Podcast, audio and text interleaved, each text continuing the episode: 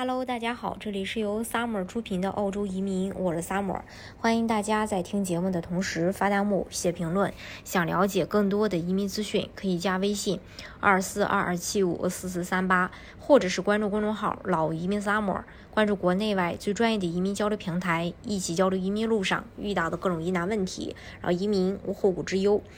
澳大利亚技工职业认证中心 （TRA） 是专门评估澳大利亚或海外获得技能的评估机构。近期，澳大利亚技工职业认证中心收到一些投诉，涉及到由 TRA 批准的注册培训机构代表 TRA 进行评估，是由于对以下问题的技能评估的误解造成的。首先呢，就是评估需要花费多长时间？程序中的呃文件证据评估部分有什么要求？再就是。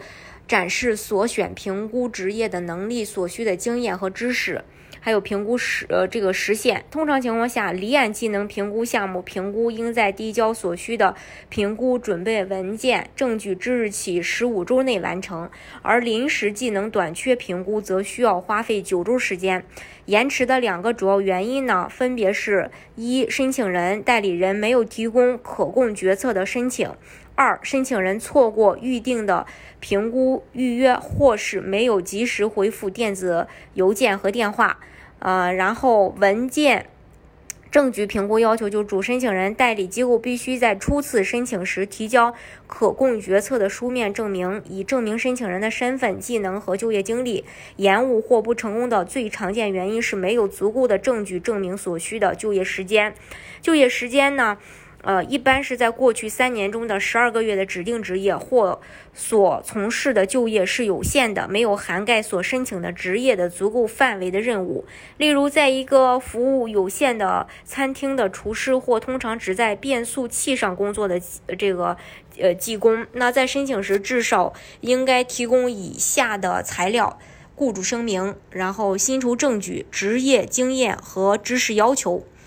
雇主声明呢，必须要提供可供核实的雇主声明，以及他们希望申请的每段工作的工资证明。每一份声明包括确切的就业时间、工作的时间、就业的性质、全职、兼职还是临时的呀，还有职务，也就是你的职业。然后对所承担的相关任务详细描述，印有官方商业信件的企业名称和地址，被授权作出声明的人的姓名、职位、联系方式和签名，以及他们监督申请人的时间。还有薪酬证据应该包括呃两项内容：政府官务税务记录或文件，包括付款摘要、团体证明或评估通知书，还有列有雇主和雇员姓名的三张工资单，列有申请人和雇主姓名的养老金文件，已存入载有雇主姓名并清楚显示收入的银行对账单。呃，另外呢，还有这个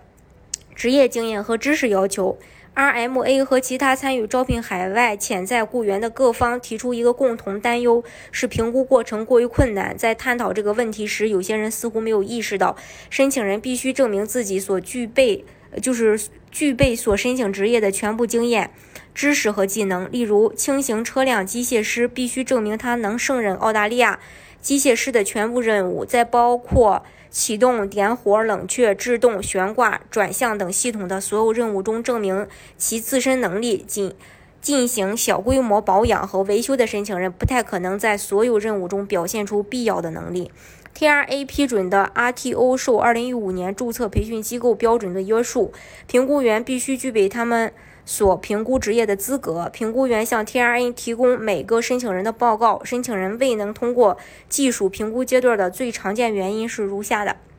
申请人无法证明他们在所需的全部能力方面的技能；申请人在没有帮助的情况下无法用英语完成技术评估呃项目要求。然后，申请人所从事的工作显然与所申请的工作不同。TRA 指出，雇主希望由移民填补的一些角色与技能短缺名单上的职业不一致，这意味着 OSAP 和 TSS 计划可能不合适。TRA 鼓励代理人和代代表管理赞助雇主的期望，不要为低于所需技能水平的申请人提交申请。